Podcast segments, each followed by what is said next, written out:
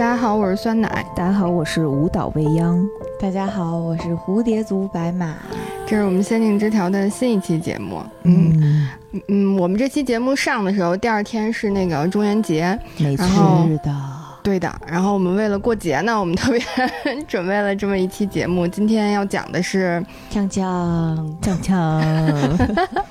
今天我们又要开，我们又要讲这个伊藤润二了，是吧？对，嗯，我们之前其实给自己挖过一个坑，对吗？我们讲过二子老师的故事。对对对对对。然后我们今天是来填坑的啊。对，当时我们就说我们二子老师的故事有很多。呃，精彩的篇章啊！上次我们其实一起跟大家分享了富江的故事，然后今天呢，我们分享一个他的中长篇的代表作品之一啊，叫《漩涡》。嗯，这个名字听着就特别适合过节。漩涡这部作品呢，是一九九八年开始连载的月刊作品，然后一共包括十九话正篇，还有一话特别篇，一共十二话，大概连载了一年多。一九九九年的时候呢，漩涡连载结束，决定改编成电影版。两千年的时候，电影版漩涡上映了。然后动画呢，呃，一直说要出，但是最近也跳票到了二零二二年，我还挺期待的。它这个漩涡这次也是那种短篇的故事吗？对，它也是单元剧，然后一共大概有十九话。十九个小单元篇的故事，啊，然后大概分成两个阶段，就第一个阶段是每画一个单独的小故事，然后第二个阶段呢，在台风入侵之后，基本上就是这个故事里面黑窝镇的这些村民他们在一起的，就是想要抗拒这个漩涡造成的灾难这样的故事了啊，嗯嗯。啊，前后分成两个，呃，我自己给它分成了两个篇章吧，对，看的时候。我觉着还挺吃力的，因为每一个故事，每一个故事它的恐怖元素都虽然都围绕着漩涡，但是每一个故事它都联系的是不同的内容。然后看的时候看多了有一点晕，过于烧脑是吗？对，就是。看漩涡看多的那种感觉，你感觉就被陷进去了，然后你会时不时的想要把自己拔出来，不行，我得歇一会儿。所以有一天，当白马跟我说他恶补完了所有二十话的作品的时候，我都想问他：你被陷进去了吗？我觉得可能是因为我看的时候没想特别多，就是我之前看伊藤润二的作品会觉得就是。嗯，一张一张的小故事，然后怎么说不能说吓人玩吧，但是就是，嗯，看个高兴就得了，然后看个不高兴就得了。对，所以看漩涡的时候，本来我也以为是那种感觉，但是没想到它后面剧情展开越来越大，嗯，而且还虽然我没看懂，但是呢，没想到但它最后有一个很深刻的一个专家来。做的结合社会现实的一个解析，然后我看完那个之后，再回想这个故事，会觉得有一种恍然大悟，越想越晕的感觉。你看的也是那个最新出的那个简体中文版的对书籍是吧？啊，这个漩涡呢，其实是一个广义的范畴啊，通常它是指气、水、风等等这种自然元素，然后在陆地或者。呃，空中看见那种打转形成的这种漩涡的形状，当然引申义呢，也经常比喻成矛盾或者事件的中心。就经常大家说话的时候会说到，哎，谁谁谁又进入了一个漩涡的中心，什么事件又是一个漩涡的中心。嗯，哎，这个故事呢，就基于这个日常经常见到的漩涡这个形状展开的。先介绍一下这故事的背景啊，它呢是发生在一个现代都市。美丽的高中女生舞蹈同慧和她的父母弟弟一起生活在一个叫黑窝镇的地方，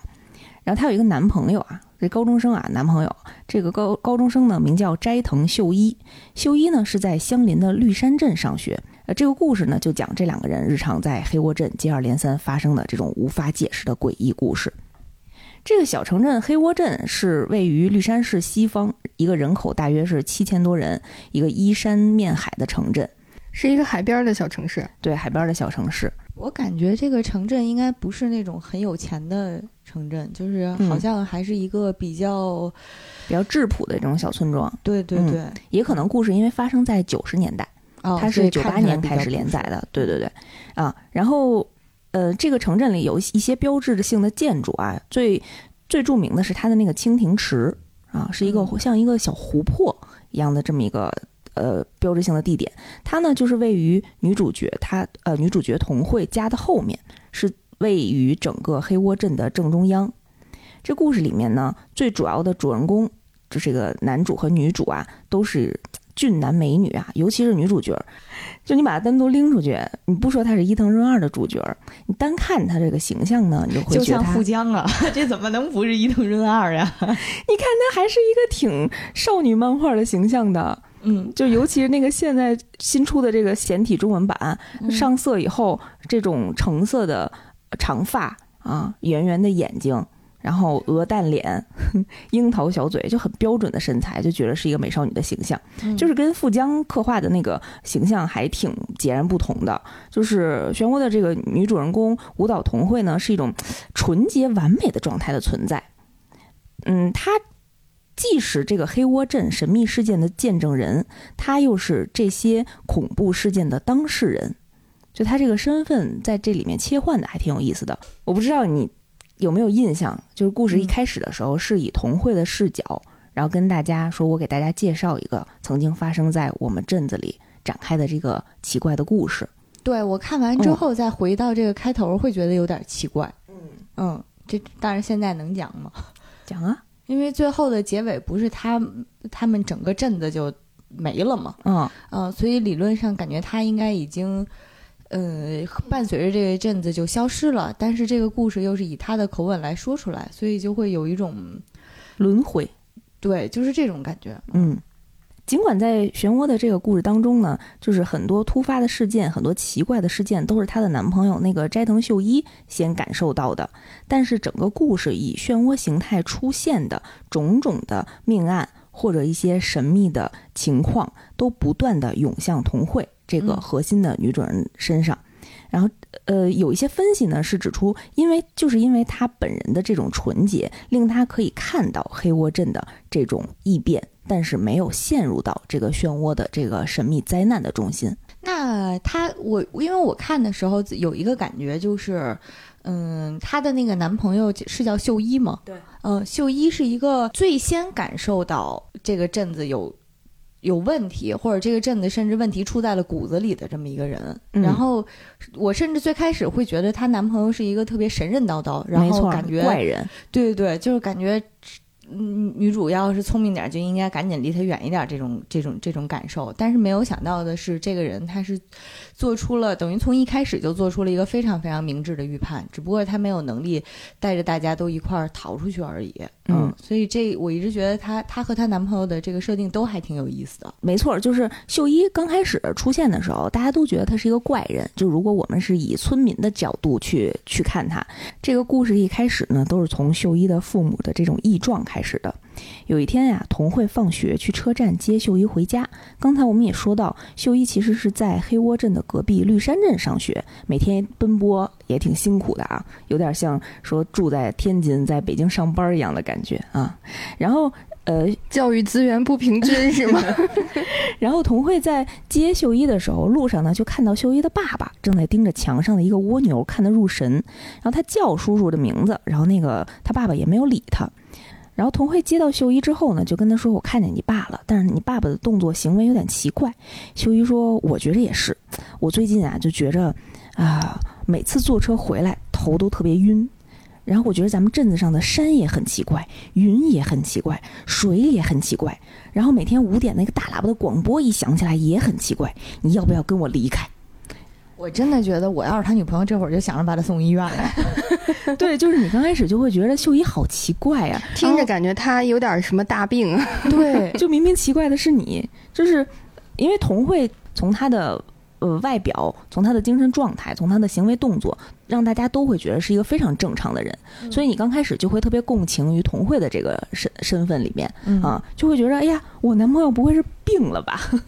然后你就会特别想去哎呀安慰他，照顾他一下。他说哎呀没有啊，咋了呀？咱这村儿没什么其他的变化呀，你是不是有有点什么情况啊？你要有什么事儿你就告诉我。就这个就是伊藤润二一开始用了那个希区柯克式悬疑的方法，就上来就告诉你，哎，我告诉你这个镇上有问题啊，但是我也不知道是什么问题，究竟是哪里有问题呢？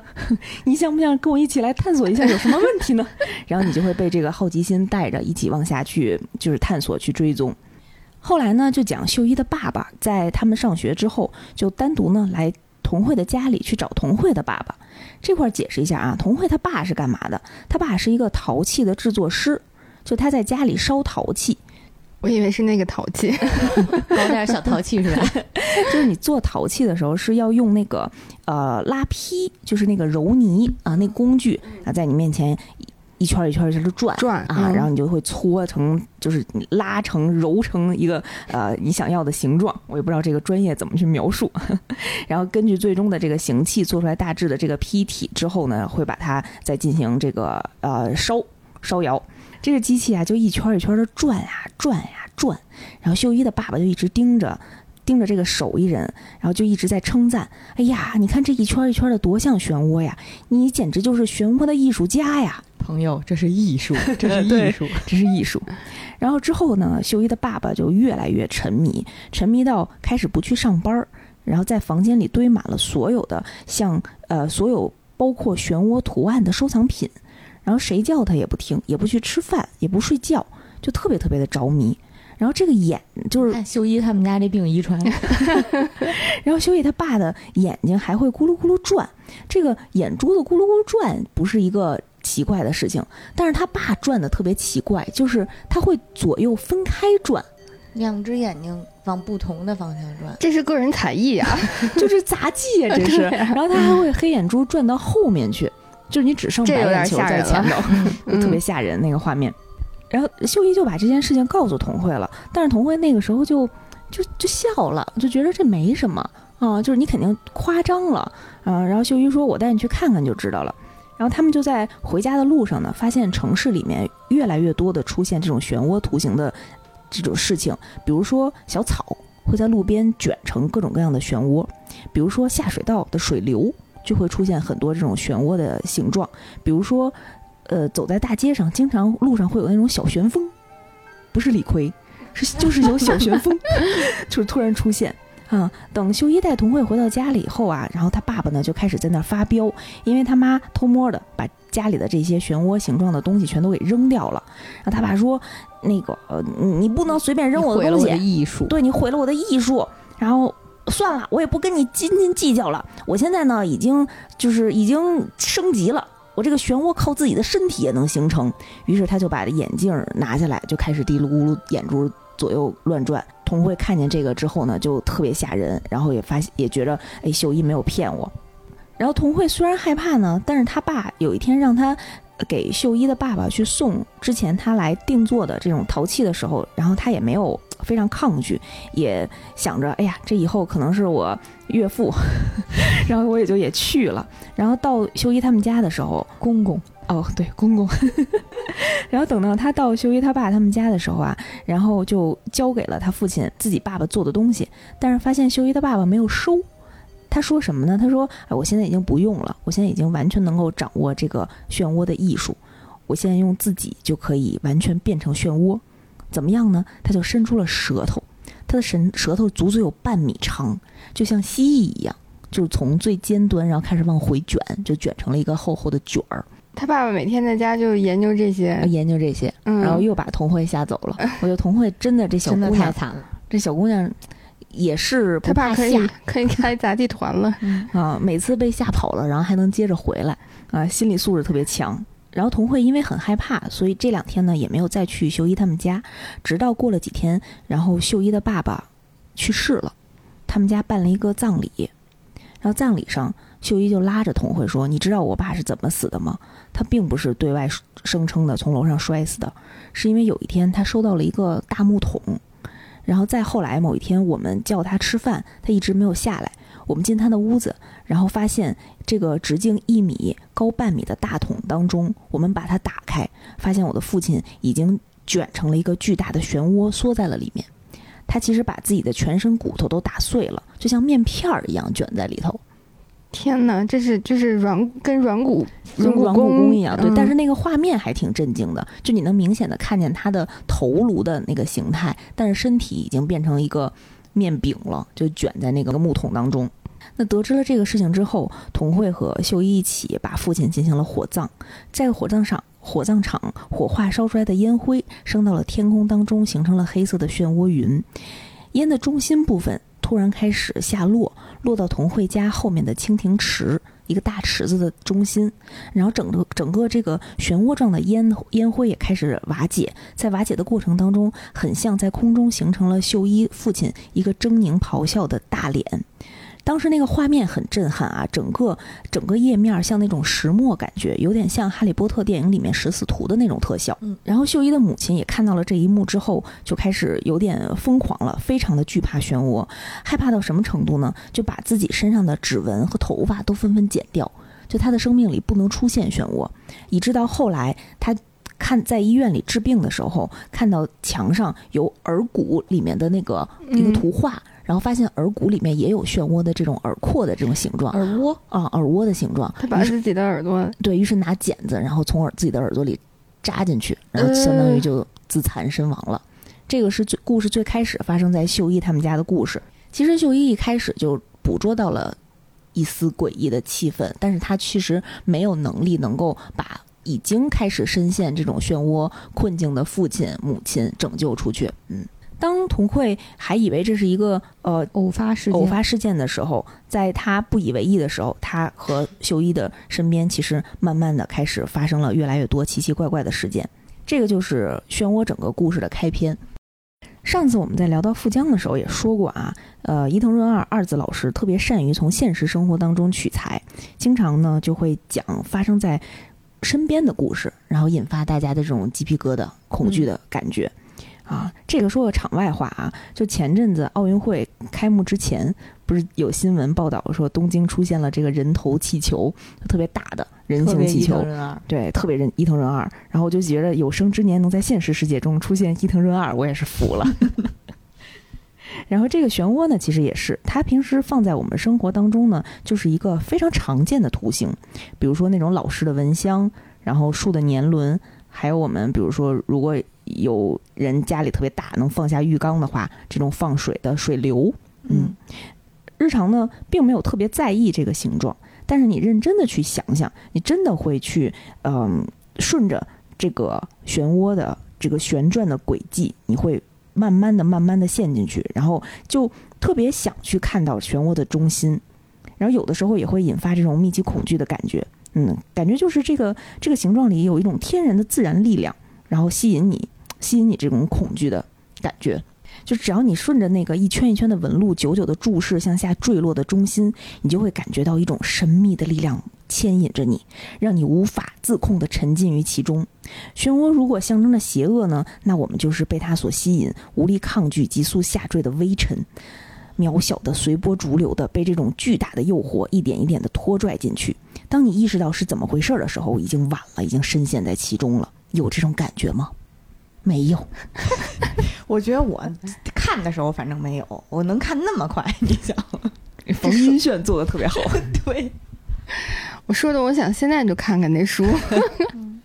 咱们再聊回这个故事啊，呃，我个人给它分成前后两个故事呢，一部分，呃，前半段呢更多的是讲从旁观的姿态，从童慧这种旁观者的姿态去看他的身边人这种越陷越深的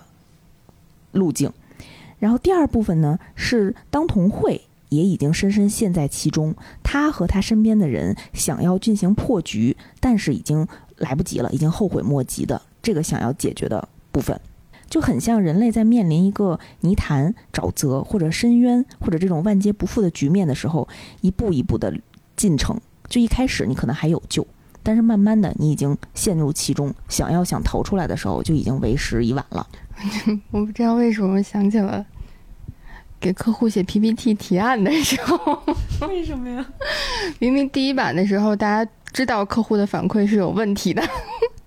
然后顺着客户的思路，对，但是就没有，但是没有办法抵挡住客户。然后等到最后的时候，就 酸奶说的这个更晕，当场就要吐了，已经特别上头，是吧？我觉得在前半部分啊，每一个小篇章其实反映了一个人性的切面，因为嗯，恐怖漫画这种东西啊，因为恐惧呢会刺激刺激人的反射神经，所以啊，害怕这种感情是无法通过理性训练来压制的。就这跟地位啊、年龄啊、性别没有任何关系。当人直面恐惧的时候，才能看出一个人的本质。所以，这个在某种意义上来讲，伊藤润二通过漩涡这种在黑窝镇这一假想空间，呃，描绘的这种恐怖故事，然后来真实的反映在极端情况下人性阴暗面的这个情况。比如说刚才我们说的一开端的故事，就其实是讲秀一和童慧的父亲都沉迷于对极端的事物迷恋而走火入魔啊，导致了自己的毁灭。而下面这个故事呢，我觉得是表现的一种虚荣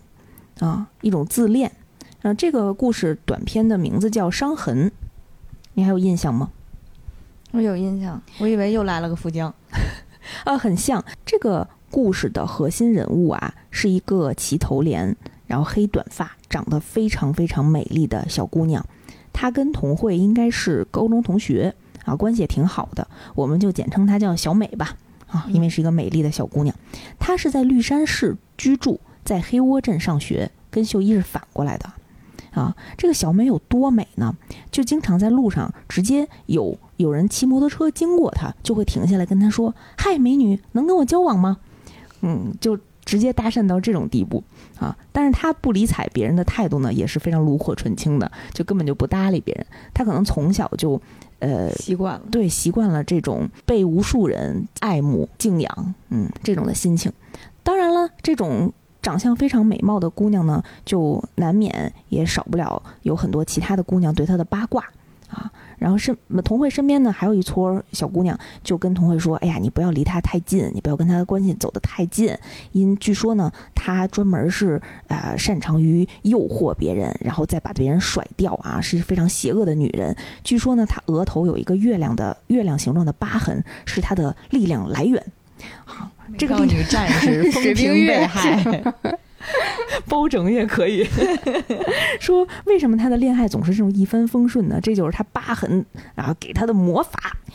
呃，然后有一天，小美在洗脸的时候，正好童慧就看见了，正好看见头上这个疤。然后小美也觉着，哎，挺奇怪的。你你注意我这个疤痕，一定就是听见别人八卦过他。然后她也挺大方的，就跟童慧讲说，哎呀，这个确实我小的时候玩走钢丝的时候，呃，不小心摔的啊，这是一个很正常的疤痕。但是当时呢，我就是为了引起呃我喜欢的男孩子的注意啊，所以故意的去走钢丝啊，在。大家面前表演，但没想到，虽然我摔倒了，造成了这个永久的疤痕，但是跟我这个喜欢的男生关系近了起来啊！也是从这一刻开始，我身边遇到的男生对我都有这种特别爱慕啊，就一见钟情的，就是对我一见钟情的这种心情。这可能也是塞翁失马焉知非福吧。所以男生都喜欢月亮，狼人啊，都是。有一天呢，放学之后，呃，这个小美呢就听说童慧要去见秀一，然后不知道为什么呢，就想陪她一块儿去，所以我那让我看看你男朋友呗，就闺蜜之间啊，想要了解一下。当他们走到秀一家，看到秀一的时候，秀一就盯着小美的额头，然后突然之间感到非常害怕，她感受到了这种漩涡的呃蛊惑，然后突然清醒过来，就冲着。呃，冲着小美和冲着小美喊：“你快离开！你快离开这个镇子！你再也不要过来！我再也不要见到你！”然后，小美说：“成功的吸引了我的注意力，小伙子。”小小美哪见过这个呀？然后别的都是你要不要跟我做女朋友？做做我女朋友，要不跟我交往？这从来没有一个男人敢对我说出这样的话，让我快离开。嗯，于是成功男人，你吸引了我的注意。对，然后小美呢就开始一而再再而三的开始骚扰秀一，就经常大半夜。一个人，然后来敲秀一的门，说：“你是第一个用这种态度对我的，你一定要告诉我为什么？你为什么不喜欢我？”然后就开始每天的去找秀一，有点首次发现了一个黑粉儿，开始跟去调戏黑粉儿的心情。对。然后有一天呢，呃，秀一晚上就给童慧打电话，说有一个男生啊约他约秀一去谈谈童慧的事儿。童慧也很奇怪啊，说这个男生我知道，但是我跟他没有特别就特别紧密的关系啊。然后秀一说：“不会，他喜欢你吧？”啊，那我要不然出去会会他，啊，然后童慧说，那要不然我也出去看看怎么回事儿。于是他们俩就分别出来了，就出离开了家。童慧出门之后呢，就在路上见到了小美，发现这个小美呢戴了一个呃小礼帽，还挺好看的。但是小美这个时候就跟童慧说，啊，我总觉着我这个右眼有点不舒服，你能帮我看看吗？于是他就摘下了帽子，童慧就发现他脸上的那个呃月牙的形状的疤痕。已经开始慢慢的外延扩展，然后变成了一个巨大的漩涡，就已经连接上他的右眼，让他的整个四分之一的脸现在都变成一个漩涡的形状。我看到这儿的时候还挺惊，还还挺意外的。本就是没有想到月牙儿这么一个形状，它能够和漩涡也能产生关联。但是他当时给的其实给的解解读就是月牙儿那两个尖尖的角，只要它无限的、无限的延长，然后无限的沿着那个轨道继续继续转的话，其实它也是一个漩涡。然后结果没想到就能活活的把半张脸都给转没了。嗯嗯嗯，然后这个故事继续进行啊。秀一在去往公园之后呢，发现了那个约他来的男生，但是这个男生其实是小美指使的，是小美为了约秀一，让这个男生故意约的他，因为他自己也让秀一出来，秀一不出来嘛。然后这个呃小美就跟这个呃男生说：“你已经没用了，你走吧。啊，我的目的就是来见秀一的。”这个男生就急了，那明明是因为我喜欢你，你跟我说只要把秀一约出来，你就能跟我交往啊。于是就开始动手动脚的，然后去拉小美的帽子。然后当他拉下小美的帽子的时候，当时那个已经腐蚀了他四分之一脸的漩涡，已经把他整张脸都已经腐蚀掉了，就相当于小美的头上顶了一个漩涡的洞，只有嘴是正常人类的嘴。天哪，非常离谱那个画面，嗯，就很难想象，就是凭空自己我是想象不到这种画面你你情景你看的时候真的没觉得恶心吗？我听着都。有点儿，有点儿，有点儿。啊。然后当时那个，但是后面还有更恶心的。当时那个爱慕小美的男生就莫名其妙的觉着非常恐怖、非常离谱，但是还想去伸手去摸，就是手不自然的就伸向了小美。好奇心害死猫。对，结果呢？当他在没有触摸到那个漩涡的那一瞬间，将将要触摸，对，他就被那个漩涡吸进去了。嗯，然后你就发现他像一个滚筒洗衣机一样，然后自转就转进了那个小美的那个洞里，嗯，嗯，整个这个男生就消失了。然后当那小美这个男生有什么变化吗？当这个男生消失的时候，这小美就开始自己吞噬自己，哦这个漩涡就越来越大，然后把自己也慢慢的吞噬掉，然后出从他的脖子，然后一直吞的吞噬到上半身，然后吞噬到下半身，然后变成了一个地上的痕迹，就再也没有了。啊！天呀，那秀一和童慧就在旁边看着是吗？这个就是还能干啥呀？对，这个就是旁观者。这个故事里面，旁观者很奇怪的一点，就是当他们看到了这些莫名其妙的故事、莫名其妙的现象，然后也只是像观众一样默默的看着，嗯，不知道他们是有力无力去解决现在这个现状，还是怎么样。他只是给我们呈现了这个画面，但是没有任何解决的办法。然后刚刚白马也提到了一个博眼球的那个篇章啊，那个篇章叫卷发，跟这个呃跟这个疤痕的故事有点像，我就连着一块儿讲。嗯、这个卷发也，这个卷发是我觉得这二十个短篇故事里面最搞笑的一幕。你用嗯搞笑来形容吗？对你听就知道了，真的，这后面非常搞笑，就是恐怖的搞笑。呃，就是说，呃，在童慧的高中，突然有一个女孩从楼顶上摔下来，摔死了，大家都在议论纷纷，说她就是为了想要出风头，引起关注，嗯，然后好像在呃学校的楼顶上在做一些杂技动作，所以摔下来了，啊，而且他死前的表情格外的满足，啊，是七窍流着血，但是嘴角是上扬的状态。童慧呢就跟他的那个小伙伴一块儿在讨论这件事儿。他这个小伙伴呢是一个戴着发带的一个黑长直的女生，呃，我们就管她叫小峰吧。为什么呢？因为这个呃，童慧在描述对这个事件的评价的时候，他就觉得，哎呀，怎么会有人这么爱出风头呢？然后没想到小峰却接了这个话茬儿，说我也其实挺想出风头的，但不是说只是制造一些大家恐慌的这种情绪，而是想要真正意义上的得到关注。所以我们就管他叫小峰，拉风的风，拉风的风。然后呃放学之后呢，童慧就跟秀一啊在家里聊天儿，就聊聊到了今天这个事件。秀一就跟童慧讲，呃，这这些人啊一定都是被漩涡蛊惑了，因为漩涡呢有把别人的目光吸引到中心位置的力量。啊，说到这儿的时候，秀一就觉得童慧的头发长长了，有点奇怪，就也挺莫名其妙的，就跟童慧说：“呃，你把这头发剪剪啊，你头发长得有点快。”童慧在第二天上学的时候，就莫名其妙地感受到了周围人的视线都在关注她，为什么呢？因为他回头一看，发现自己长长了的头发的发梢开始卷，不断的卷起，就像烫了那种大梨花卷儿一样啊，然后满头的都是这种梨花儿。嗯，他稍微有一点点害怕，就让他的同学帮他把把头发梳成了那种麻花辫儿啊，就系在一起，这样不就不能自然卷起来吗？然后结果上着上着课，突然梳成麻花辫儿的这个呃发圈就崩开了。然后整个头发呢就开始乌泱乌泱的开始疯狂的乱卷，就变成了巨大的卷儿，就像在理发店烫过的一样，还挺好看的，特像九十年代那个特别复古的复古美女发型啊。嗯，但是他也觉得很奇怪，因为他明明是一个嗯柔顺的垂垂直的长发，也挺好看的。他就放学之后呢，想去理发店，然后跟理发师说能不能帮我拉直。然后理发店呢，就刚要上手操作的时候，突然童慧的头发就变成了美杜莎一样，疯狂的乱长，然后缠住了理发师的脖子，就想勒死他。这理发师职业也挺危险的，一不小心就殉职在这个黑窝镇，所有的职业都很危险。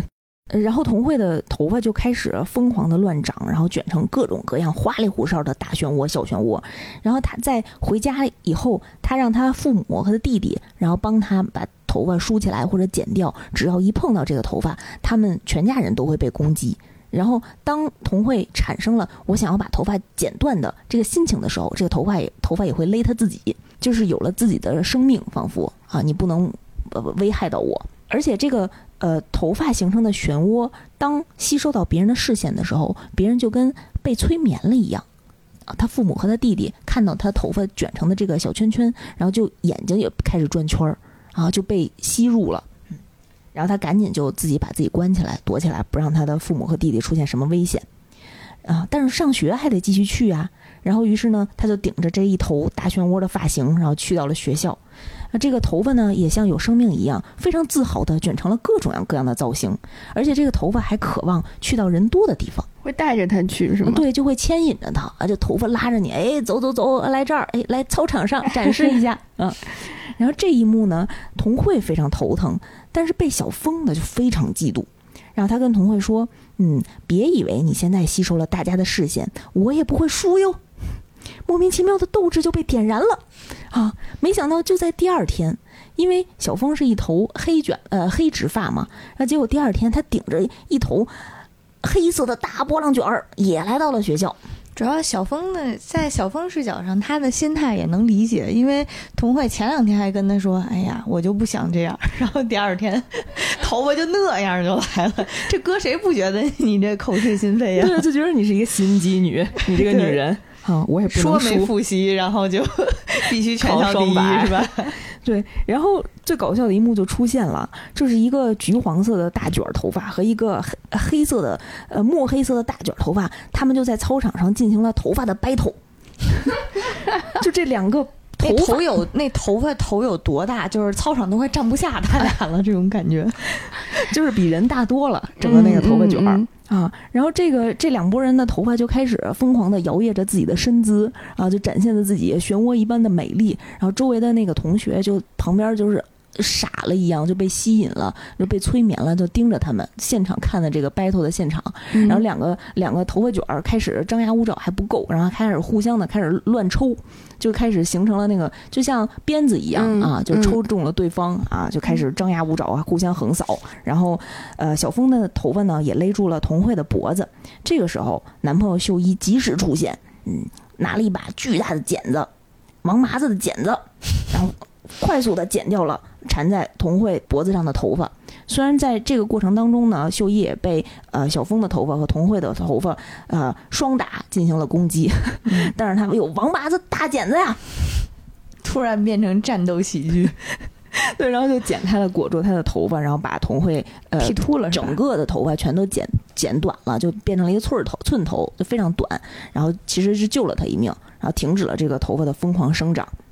然后小峰在这个时候呢，呃，小峰，我胜利了呀！对啊，然后高兴啊啊，微笑着跟旁人说：“走了，看我的吧！”啊，就带着所有的操场上的观众就开始往外走，然后得去炸街呀，带着头对，然后他就在呃，有点像游街一样，然后给大家疯狂的展示自己美丽的头发啊，然后不断，但是这个头发呢，反过来也像在不断吸收着小峰的精气神儿一样。啊，就开始越来越大，越来越大。然后小峰呢，就像被嗯抽离了自己的那个骨血一样，就有点像嗯吸毒的人那种状态。然后面面慢慢的变成了那种白骨一样的皮包骨了，就只剩下，慢慢的瘦弱下来。然后当他们走到了一个电线杆子的时候，这个身上的头发，小峰身上的头发顺着电线杆不断的往上爬，然后在电线上慢慢的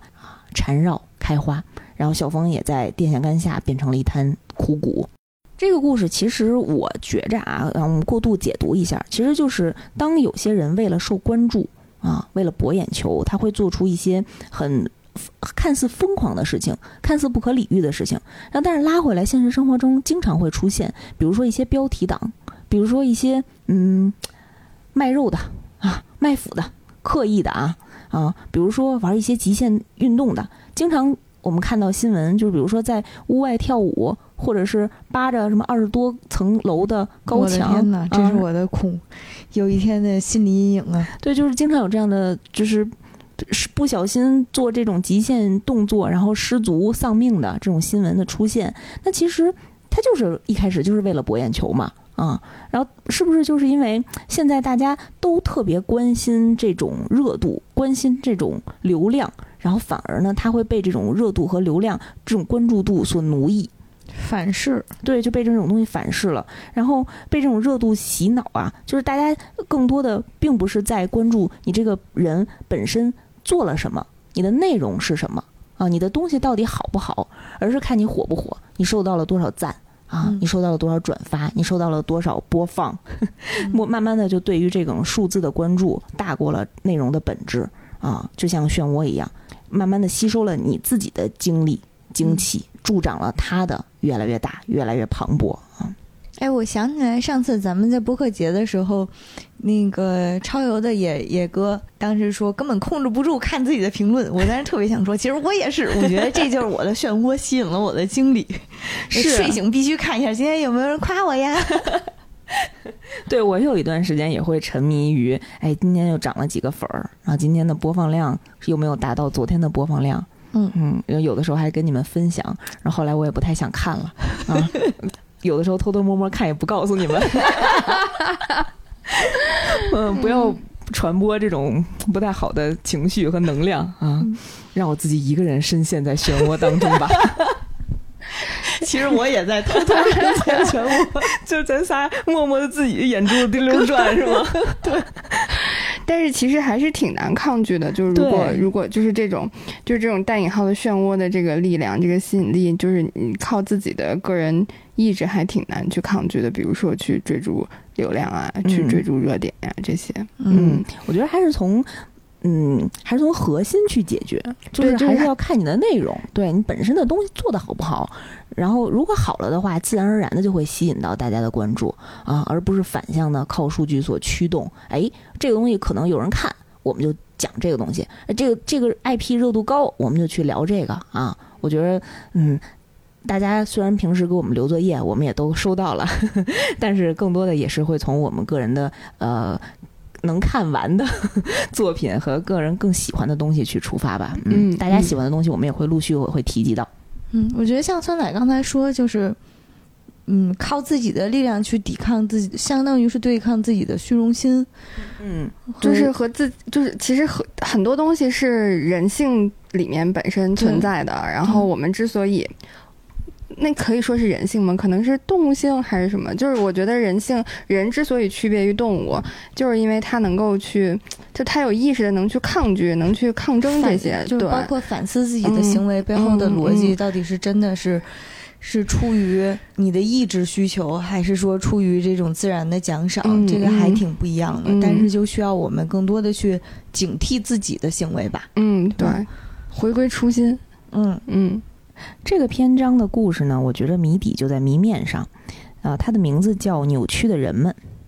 它是围绕日本一种特殊的建筑长屋发生的。这个长屋呢，呃，横向连接成排，供多人居住，基本上都是给穷人居住的。这个故事是发生在同会的一个高中同学，呃，高中男同学何典身上。这个和典呢和他的好朋友一子啊是分别住在这个长窝两端的两家人。和典和一子是相互互相喜爱、互相爱慕的这种关系，但是他们两家人的关系并不是特别好。儿女互相喜欢，但是他们两家人都嗯互相憎恶。有一天，和典就跟童慧在谈心，就说我们两家人的心灵都严重被扭曲了，接受接受不了贫穷，除了扭曲，没有别的办法保护自己。而心灵同样扭曲的人碰撞在一起，就会纠缠。纠缠到了无法收拾的地步，就不可能再解开了。那会儿童慧听上去就觉着，嗯，这小男孩可能心里有结啊，也没想太多，就跟他讲：“哎，我上次去你们家玩的时候，不是看你们父亲、母亲和邻里之间的关系还挺好的吗？”然后何典就跟他说呀：“小孩子是看不见大人之间泥泞肮脏的关系的。”童慧就送他回家。他的家人呢，就出来接他的时候，就还一直在骂骂咧咧的说对方家呢，呃，孩子也不务正业，父亲呢也赌博欠了债，啊，逃到这儿的。呃，没想到这些话呢就被他那个邻居听到了，然后就传来了对面的继续骂回来的声音，说你男人没本事创业失败也是逃过来的啊。这段故事啊，就写满了邻里之间、街坊之间的这种互相嫌弃。何典就非常崩溃，他就听不下去了。然后就冲出来，大声的喊叫：“别再互相憎恨啦！为什么不能友好相处啊？你们和好吧，过去吧，啊，让我们在一起吧。”但是边说着，就边被两家人分别的拉开了。童慧回去就跟秀一说了这事儿，秀一就说：“啊，呃，这个长屋呢，一定也是被漩涡诅咒了。”哎，秀一就是呃，漩涡威胁论，什么事儿都赖漩涡。然后秀一说：“不行呢，我们就帮他们私奔吧，要不然，啊，于是就跟童慧商量了一下，就过了几天呢，就带何典和他喜欢的这个小女孩一子，啊，带他们去车站，啊，想让他们离开这个这个村子。这说到这儿呢，就能体现秀一其实还是在，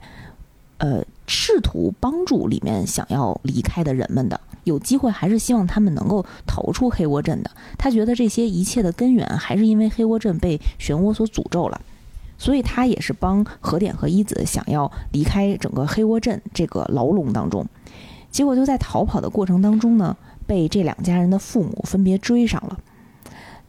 当时他们已经逃到了海边啊，然后就被他们父母呃围堵啊，就把他们狠狠地推倒了，在了沙滩上。这个和典这个男生呢，就突然开始扭动自己的身躯，就把自己扭成了一个麻绳一样，就疯狂地开始转圈儿。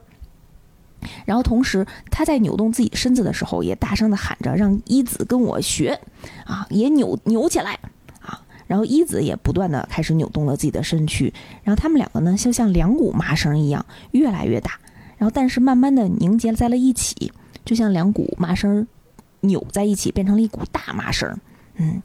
这个画面就变成非常恐怖的一个画面，就是只有头人的头颅，但是身体已经变成了麻绳的身体，非常非常长啊，像一像像蟒蛇，像蟒蛇的长度一样。然后这两个人因为在海边，于是也一起跳到了海中，然后就这样消失了。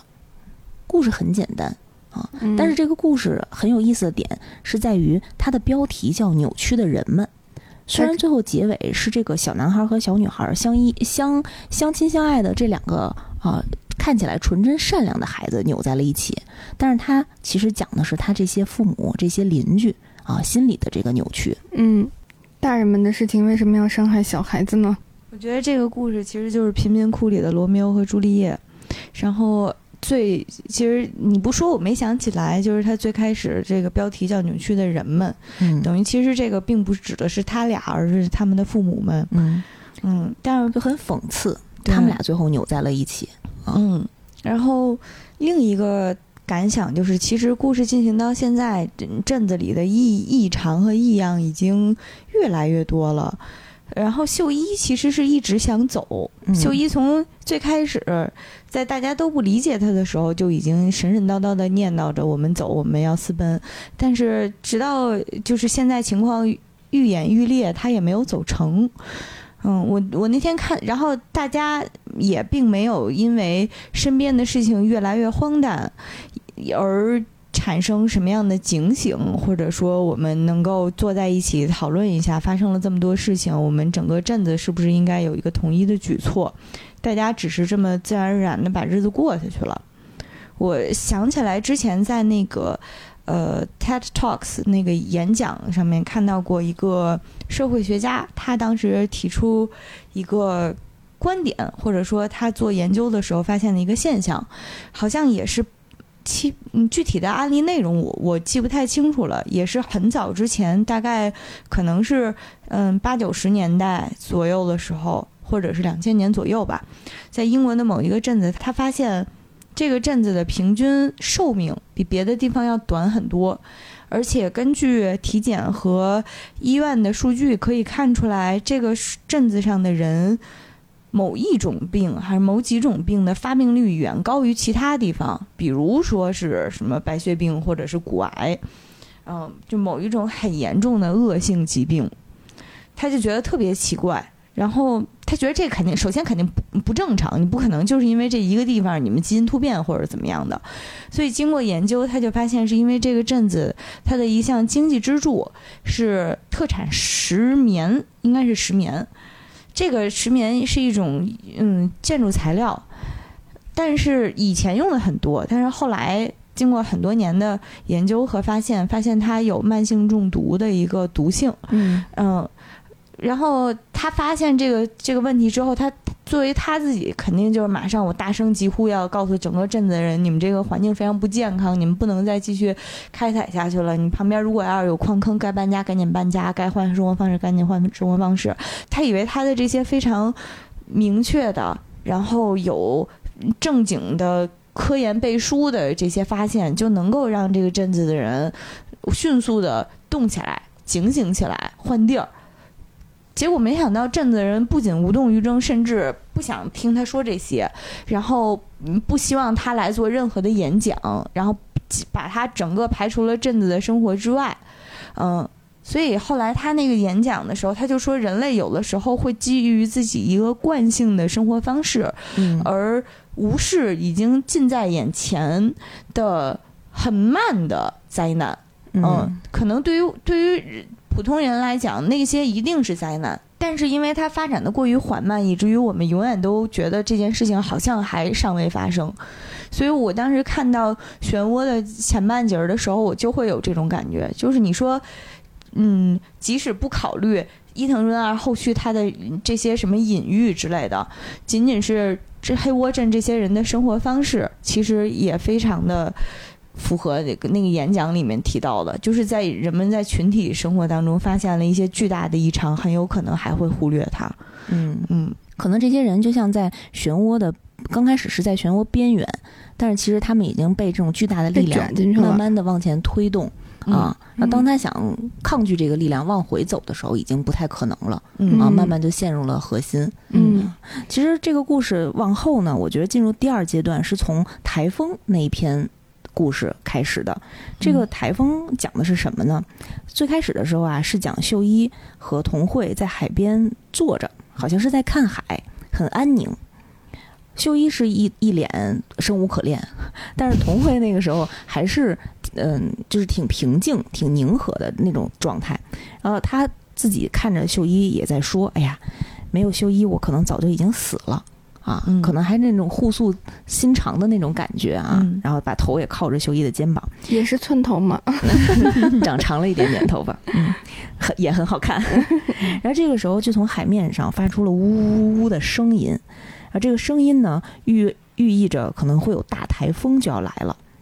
秀一意识到了这一点啊，就开始发疯了一样的，整个在街道呃奔跑，然后一直在呐喊。我说台风来啦，快跑啊！台风来啦，然后就被乡亲们说：“哎呀，这个怪人一个，好奇怪呀！”这个时候呢，电视就出现了转播啊，就说终于，哎，今年来到了一个台风，然后但是呢，这个台风眼直径很小，就我们在大陆上呢就可以很明显明显的看到这个台风眼。当这个台风已经登陆到黑窝镇的时候，有一天童慧呢就非要出门给秀一送饭。因为他爸爸爸妈妈不都不在了嘛，担心秀一自己一个人吃不好，然后就呃冲出家门啊，就顶着那个台风经过，然后给秀一送饭。他突然一抬头，就看见有一个巨大的台风眼正在他的上空啊，也没当回事儿。然后送完饭呢，晚上回家睡觉的时候，就总听见有那种呜呜的风声，童慧，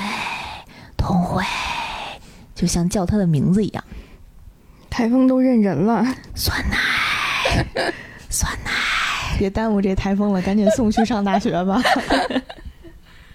啊，然后结果童慧第二天一开窗户，发现这个台风眼就在自家屋顶上方啊，而且这个台风就不动了，就停在那儿，就停在那儿了。啊，然后他就又出门给秀一送饭，这这是真爱呀，我真是 啊。然后秀一看见他了，就就破口大骂，说：“你这个傻姑娘，你没看见台风眼一直跟着你吗？你顶了一个巨大号的台风在走啊！”秀一真是操碎了心呀，秀一真是太难了。然后他就赶紧拉着童慧就一路跑，然后那台风就一路追，然后他们就躲在那个呃桥底下。台风不就看不见他们呢？然后台风还挺聪明，就通过路边的那种大镜子，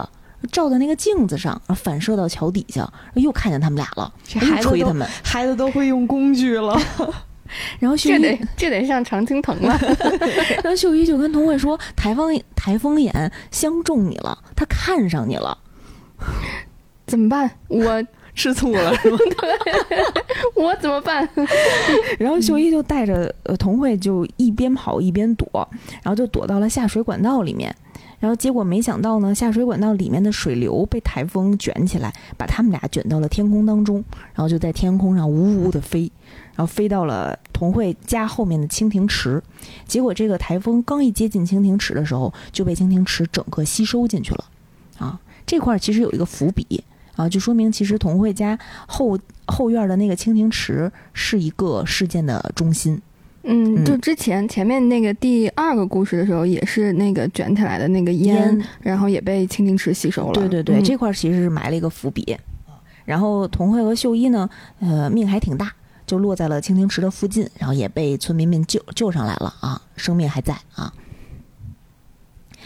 呃，其实，在这个台风过后啊，整个这个黑窝镇呢，就跟第一阶段状态完全不一样了。就因为台风经过之后，整个黑窝镇已经被呃台风肆虐，然后很多人呢就无家可归，然后变成了一个集体状态的一个故事。前面的第一阶段可能每一篇都是个人的故事，嗯啊，第二阶段就有很多群体之间的故事啊。有一个小短片呢叫《蝴蝶》，刚才我跟白马在节目之前呢也讨论过了这个。名字这篇的名字为什么要叫蝴蝶？先讲一下故事内容啊，就是有一群外来的记者，然后前来黑窝镇进行报道。嗯，因为他们接收到消息呢，就是自从这个台风登陆之后啊，凡是来黑窝镇进行报道或救援的人，就再也没有出去过。所以有一波记者又来进行报道，又来送死了。多想说，这还来呢啊！结果又又有一波人就呃。非要来探一探究竟，就又来到了黑窝镇。结果呢，他们就在路上啊被台风袭击了。嗯，摄影大哥和司机都遇难了，就剩下一个记者小姐姐。然后他走在路上就救了一个，他走在路上就发现有三个小男孩被绑在了柱子上，然后嘴呢还被捂住。他就把这三三个小男孩解救下来了。结果这小男孩呢，啊，冲着这个小姐姐轻轻的。呼出了一口气，结果这口气就变成了巨大的一个大风，一个风浪，啊，就卷起了旁边的这些瓦砾和掉落的这些树枝，形成了一种旋风气流，然后开始进行了攻击。我在看到这儿的时候，我就在想，为什么这篇内容叫蝴蝶？因为整篇内容当中没有任何蝴蝶这种生物的出现，那是不是它代表的是蝴蝶效应？蝴蝶效应其实就是指一种。动力系统中初始条件下比较微弱的变化，能够带动整个系统里长期的巨大的连锁反应。你再想起，再回想起这个故事，就是当你轻轻吹的这一口气，反而能变成一种巨大的攻击的威力，啊，是不是说我们日常生活当中，嗯，很小的一个举措，其实能够关联后面很庞大的啊一些变化、一些事件？所以，其实我们应该注重身边的一举一动啊。俗话说得好，不以恶小而为之嘛。就你每一个微小的动作，其实都可以引发嗯后面很严重的后果的。这个台风这篇故事之后，后面的就所有都是跟整个镇子相关的，对对吧？就其实，所以有可能它的那个名字，在它整个二十篇的那个结构里面，也是这样一个作用。嗯嗯嗯，其实故事发展到这儿，这个镇子前面所有奇葩的事情已经发生了非常非常非常多了。嗯，但是像当走到这一步的时候，基本上可以看出来，一切都已经无可挽回了。因为在这个镇子里面，如果你所有的行为举止、说话都要小心翼翼，走路都要慢慢腾腾。不然就要引起一阵大灾难的时候，证明整个镇子的系统和体系已经全面崩坏。所以我当时看到的，除了嗯蝴蝶效应之外，当然还想到之前看到的一个一个一个叫法则吧，它叫海因里希法则。它就说，一件重大致死事故背后必然有二十九件轻度伤害事故，还有三百件潜在隐患事故。嗯，所以其实可能前面向我们展示的是黑屋黑窝镇在崩坏的这个。过程当中的那些小小事故，然后没有人注意到，也没有人能够说持续的去想办法解决，最后它就会变成一个必然会崩坏的这么酿成那一件重大致死的一个情况。嗯，当时想到了这个，就想就可能像一座摩天大楼一样啊，里面的筋骨是一点一点断落的。嗯，然后当你发现嗯他可能有一些问题的时候，就他已经根基就已经不稳固了。啊，剩下的只有全面的倒塌。嗯，在台风的这一篇章呢，其实体现了在这种极端的灾难、恐怖的情况下，呃，不同的人类面对这种情况做出来的一些反应。比如说，有一波人蝴蝶族的这波人，因为自己有了呃微小的动作可以产生这种巨大的风力的这种能力，他们试图驾驾驭台风。他们驾驭台风以后呢，他就可以在这个城镇当中肆意的破坏。就是别人都只能在城镇里缓慢的走，而他们发现，只要我不怕死，敢去冒险，敢去学习驾驭台风的能力，我就可以在起了这个旋风当中飞翔。嗯，就是有一波破坏的人类，还有一波苟活的人类，他们只能人挤人的躲藏在这种长屋的啊庇护之下。这里提一下啊，黑锅镇的一个设定很奇怪，就是呃，无论是多么呃。坚固的钢筋混凝土的房子都会被台风所袭击、所破坏，但是只有这种破旧的长屋可以在台风的侵袭当中有所保留，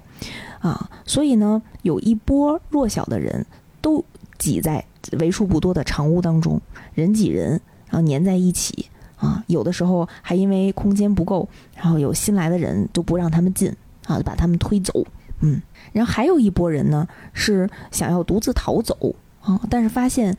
无论怎么走，都会绕回原地，已经再也走不出黑窝镇的这个漩涡当中。嗯，这个我就在想，是不是伊藤润二在通过这种极端情况下不同人的反应，来去隐喻人类的自私自利的每一面？就比如说，有一部分人自私，他们在努力自保，不管不顾其他人的弱小，更不惜伤害其他人的生命。啊，因为在故事当中呢，呃，有一波人在野外想要逃跑的时候，因为长时间的嗯没有吃东西，没有喝水，当他们看见路边的蜗牛，啊，这个故事我们前面没有讲，这些蜗牛其实都是人类变的，嗯，大蜗牛，然后他们就发现，哎，这个蜗牛其实可以吃，那我们把它变成烤蜗牛吧，然后就吃掉了这些曾经的同伴，嗯，那还有一波人呢，其实是在这种灾难当中趁机捞鱼。啊，比如说在现实当中，有一波人专门去赚战争钱，嗯，发战争财，把自己的快乐建立在大家的痛苦之上，啊，都会有。那还有一波人独自逃走的这些人，却永远的迷失了。还有一波人，其实就是在努力的自救，然后也在努力的救他人，就是。故事的主人公童慧和秀一这波人，啊，虽然他们的父亲母亲已经去世了，但是他们还一直在保护自己的弟弟，然后也一直呃希望拯救路上的见到的这些来从外界来到漩涡、来到黑窝镇的这些无辜的人类。那伊藤润二老师呢，呃，也在漩涡这个故事当中非常仁慈的给了我们一个完整的结局。他在最后这段描述，我觉得还是挺有美学艺术的。大家可以听一下，呃，在没有隔间、如同隧道般的长屋里，秀一和童慧不断的向前行走，终于看到了原本是蜻蜓池的地方，是一个巨大的向下螺旋的地洞。人工修筑的石阶像是太古的遗迹，何时又是谁，出于什么样的目的建造的？说不定隐藏着漩涡的起因。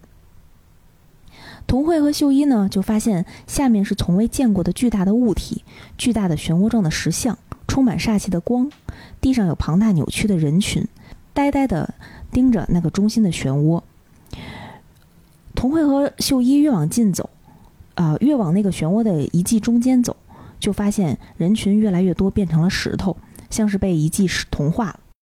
秀一跟熊童慧讲，在我看来，那漩涡像是强烈的展示着自己，就像在诅咒自己被建在这无人看得见的地底。不管太古时期的人是出于什么意图建造的，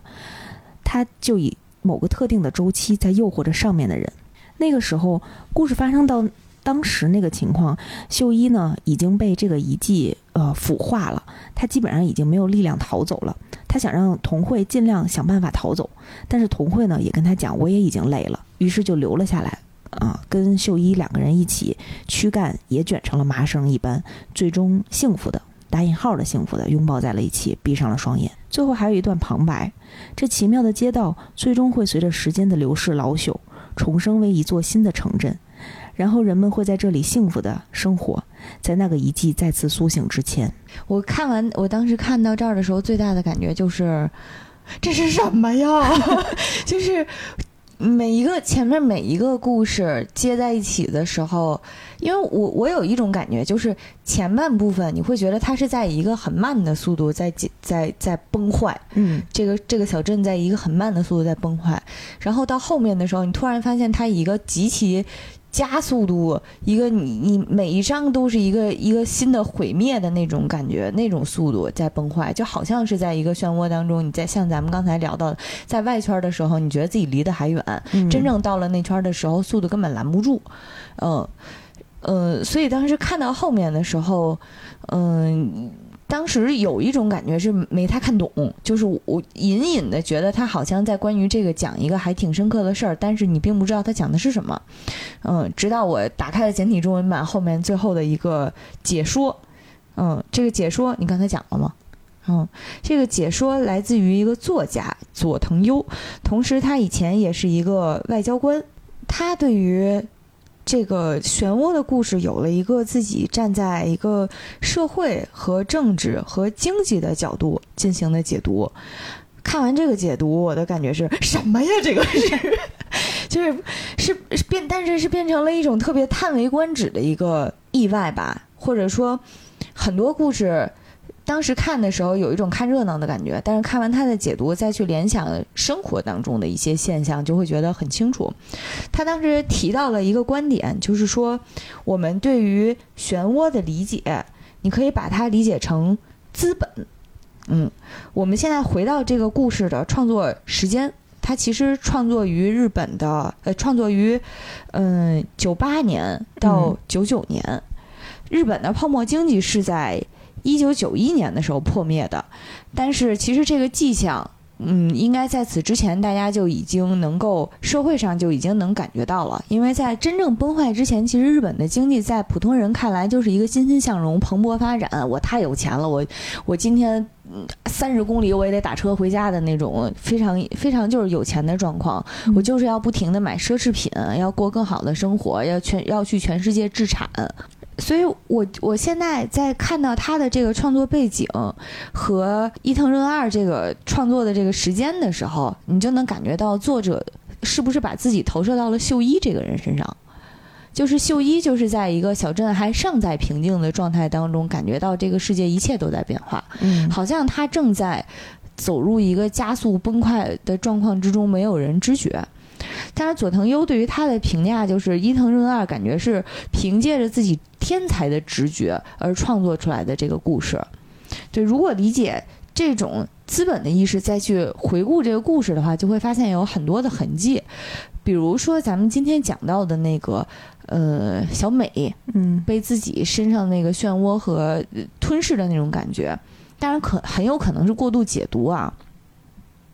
我看到我后来看完他的这篇，再去回顾那个故事的时候，想到的是，我不知道前段时间大家注意过没有，就是，呃，新闻关注了一个群体，就是年纪轻轻但是负债了非常非常多，就是他们哦负债可能并不是因为。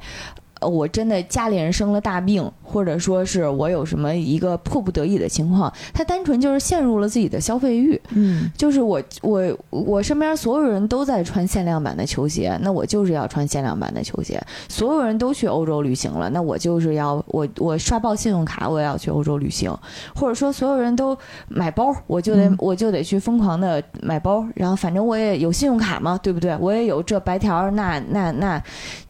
金服的，对不对？对，所以就是当他们在最开始花钱的时候，并没有意识到，但是当他真正意识到的时候，他身上背了几十万的债。嗯然后如还不上了，对，如果他要那个时候回头去看的时候，他会发现这个债，再结合上这些利息，我结合上我自己的不稳、并不稳定的收入，我根本不知道什么时候能看到头。嗯，我觉得这个情况可能。尤其是前几年特别特别多，就是感觉身边你不知道听就会听说哪个朋友的朋友好像就陷入了这种绝境，哪个朋友朋友突然间因为种种原因来找人借钱，嗯，就是所以我会觉得这个故事好像是有这种一个陷入了自己欲望的一个解读，嗯，然后更别提那个其实头发的那个就更加典型了，就是有的时候我们花钱甚至并不是我想花钱，而是单纯别人花了这钱我不能跌份儿啊这种感觉，嗯攀比嘛，虚荣。嗯，有的时候极端的还经常会出现像裸贷这样的情况，啊，已经完全的就会把自己陷进去了。嗯，就刚刚那个提到说，嗯，就是他把漩涡就是想成资本的那个那个隐喻，嗯。就我自己也觉得，我就我就在想，会不会其实漩涡也是时代的隐喻？就我觉得嗯我们其实都是很普通的人，我们其实都是在这个。就是被时代裹挟，就是被漩被那个漩涡嗯在一点点带着往前走，其实很难有意识的。就对，就基本上像秀一这样的人是很少很少的，就很少能够就是提前的感知到，或者是嗯能够一直、呃就是对抗，对一不管是对抗还是有意识的去知觉，但其实很多时候我们都是在被时代、被身边的人、被浪潮、被趋势、被所谓的嗯那些潮流的东西带着往前走。但其实这个东西到底是怎么一回事儿？为什么会有这样的趋势？我们其实很少有人会愿意去做。就是探究去做了解，嗯嗯为什么要看评论呢？为什么要看数据啊？嗯嗯，他还提到了，就说，嗯、像这个故事，他第一个引子是秀一的爸爸，就不停的在盯着漩涡，想要创作漩涡，想要融入漩涡。嗯，这个评论家他的解读是说，在那个时候，很多人是。沉迷于，无论是沉迷于金融，就是觉得我花了钱，我就一定能挣到钱，然后我就冒险家的乐园，我就要去炒股，还是说去？因为在日本经济崩坏之前，确实他们的股票市场也是，就是证券经济也是非常非常热的。然后在那个时候，好像大家都会觉得钱就是能无限生钱。除了日本，其实还包括那个呃一零八年的美国嘛。其实那个时候，大家都会有一种对于经济的盲目的骄傲和盲目的自信，觉得这是一艘永远不会沉的大船，就像泰坦尼克一样。嗯，然后或者说，除了这些人之外，还有很多人沉迷工作，他就会觉得我陷我陷入了一种，我这是在为了我的。呃，我我这是在为了我的 自我价值，嗯然后或者说为了我更美好的未来和将来再去奋斗。嗯，我只要持续的奋斗，我终有一天什么悄悄转身惊艳你们所有人，带着大笔的财富和房子，对，都能够胜利。他就会他的意思就是说，像秀一的父亲，他做出的这种沉迷漩涡的这个行为，其实是指向于在这个资本最热的时候的那些永远抱有幻想，然后投入自己的时间精力去进行，呃，不断的投，无论是投资在生产，还是沉迷在能够赚得资本这件事情上。这这群人，所以我会觉得，在他的这个解读之下，那些人的行为好像稍稍微不能说合理吧，就是呃可以被理解，可以说得通。投射了一群一个人群，嗯。就长屋的这个概念其实也挺有意思的，因为在作品里面最开始的时候，长屋只是嗯普通的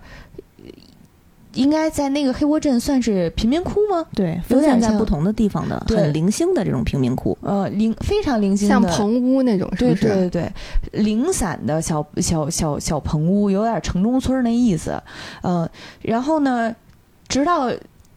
大厦将将崩之时吧，大家发现所有的房子都会被台风吹塌，但只有棚屋这种形式还能存起来，所以大家就一直建建建，又建成了一个连 连着的一个大漩涡，并且所有人都想往长屋里面挤，挤到最后就是里面的人已经活快活不下去了，外面的人还想再挤进去，里面的人还想着这个人里死在里面了，我们就得赶紧把他扔出去，然后不至于让我们都活不下去。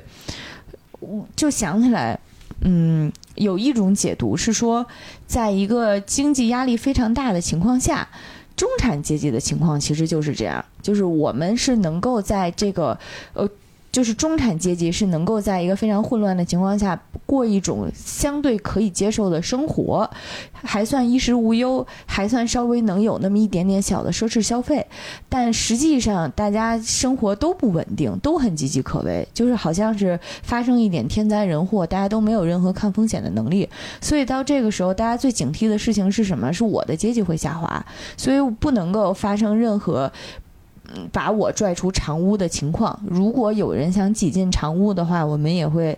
呃，或者说中产阶级也会想办法再把他给踹出去。嗯，就是有一种自己上了车就想让车门赶紧关上的情况，所以我看到长屋那点的时候，想到的是，这是是这个情况，就是在一个并不稳定的，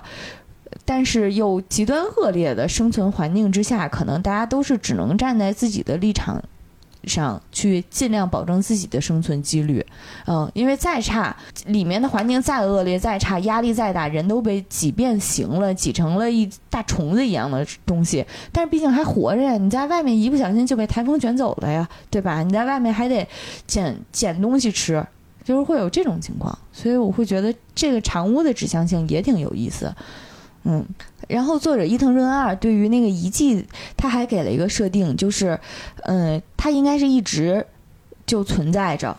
黑窝镇定期会崩坏，当黑窝镇定期崩坏之后，长屋又渐渐散去，又又又会有人来，再新建新的城市，只然后唤醒这个诅咒，然后再逐渐形成这种呃漩涡般的长屋，然后所有人都都死去，是这么一个情况，所以也有可能指向的是经济的周期性，像、嗯。像刚才酸奶也提到了，就是本身嗯经济学家也有提到过，可能几十年是一个大的经济上行周期或下行周期，那在这个周期上行的时时候，大家可能很难意识到。经济还会有下降的时候，但是这个其实是一个几乎必然会来的一个情况，就是无论我们处于上行周期的哪个阶段，可能都要带有这么一个清醒的一个认知吧。嗯嗯嗯，但人人类总是犯同样的错误，人类不行，就是想到就是刚刚提到经济周期，我们其实有过各种各样的前车之鉴，嗯不管是那个呃，就是一九三零年那会儿的那个大萧条，还是零八年刚刚讲的，嗯。还是九九十年代初的泡沫经济，嗯。就这些，其实我们不断的在在见证，不断的在发生，但是不断的又有不一样的人，不断的总会人会永远踏踏入同同一条了，对对对，我们就在那儿站着不动，就在那儿洗脚。根本就不想走啊。啊！人类人类不行，这就是人类蓬勃旺盛的生命力呀、对，所哎以呦我的天呐，太热血少年漫 了，太正能量了。对，所以刚刚最后那段旁白，然后讲说那个最后一句落在那个遗在遗迹再次复苏苏醒嗯，就之前，对，对我当时就浑身冷汗啊，就背后冒冷汗，就感觉我这还得再来一遍。嗯，嗯，还得再来无数遍。当然，这个解说这个评论家也给作品做了一个非常不能说 positive 吧，甚至有一些天天真的一个解读和评论。他就说，像这个作品里的童慧和秀一一样。他们是没有被漩涡摆布的人，虽然童慧非常倒霉的一直在被漩涡追，然后甚至被漩涡爱上，还被漩涡爱上，台风都得跟着他走路。嗯，虽然童慧是一直遭遇了这个情况，但其实童慧从来没有像镇子里的其他人一样，在不同的情况下。对于漩涡产生任何的好感，他从来没有过，嗯、然后呢，秀一就更是了，秀一最开始就感受到哪里不对，然后一直在想办法拉着童慧能够能够逃开。那作者给他的，那这边给他的解读是说，嗯，不被漩涡摆摆布的真理就是爱的真理呀。听起来，听起来虽然很。很很怎么说呢？非常的很少年漫少女漫的感觉，但我觉得，嗯，其实还是挺挺有道理的。就是比如说，像作品里所有被漩涡迷住的人，他们都是沉沦于外物，就是无论是说虚荣，还是说那些，呃，可以被解读为资本的那些，嗯，外消费上面的东西，数字。对数字上的那些东西，嗯，或者说像小美那样，你你我爱不爱你不重要，但是你必须得爱我，只要你爱我，我就高兴，就是完全不是基于一个我要去爱别人的这么一个需求。但是像童慧和秀一，他们始终是相爱，要守护对方的。童慧要保护自己的家人，然后还要在情况这么恶劣、台风的情况下，坚持去给秀一送饭，然后要保护好一个精神脆弱的秀一。秀一也是自己都一直是处于一个神经衰弱的。边缘还始终拉着童辉冒险，我觉得这个其实也是作者的一点关注吧，就是我们要把精力和心思更多的投入在自己的所爱身上，然后要去嗯把时间、把金钱、把精力都让自己更加的过得更加的幸福。嗯，这个人给的这句话叫嗯，人类能够对抗漩涡的力量，那就是爱。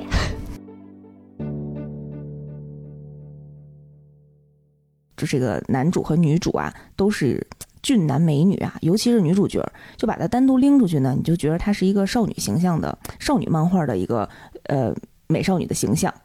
就是 重新说这句话，就是你单独把她拎出去啊，你不说她是福前一博去了，说成。在这里面切换的还挺有意思的，我不记得，哦，我不记得，不知道，不知道，都不知道。我不，我不是。这个故事简单到什么程度呢？就简单到，为什么要说这句话？简单到这句拿走，拿走，拿走。这怎么会是果子呢？这明明是刚出生的婴儿啊！拿走，拿走。我怎么疯了呀？诱惑上面的人，以某个特定的周期在。诱惑，啦不啦不啦不啦，我一定是被漩涡诅咒了。你眼睛在转吗？太吓人了。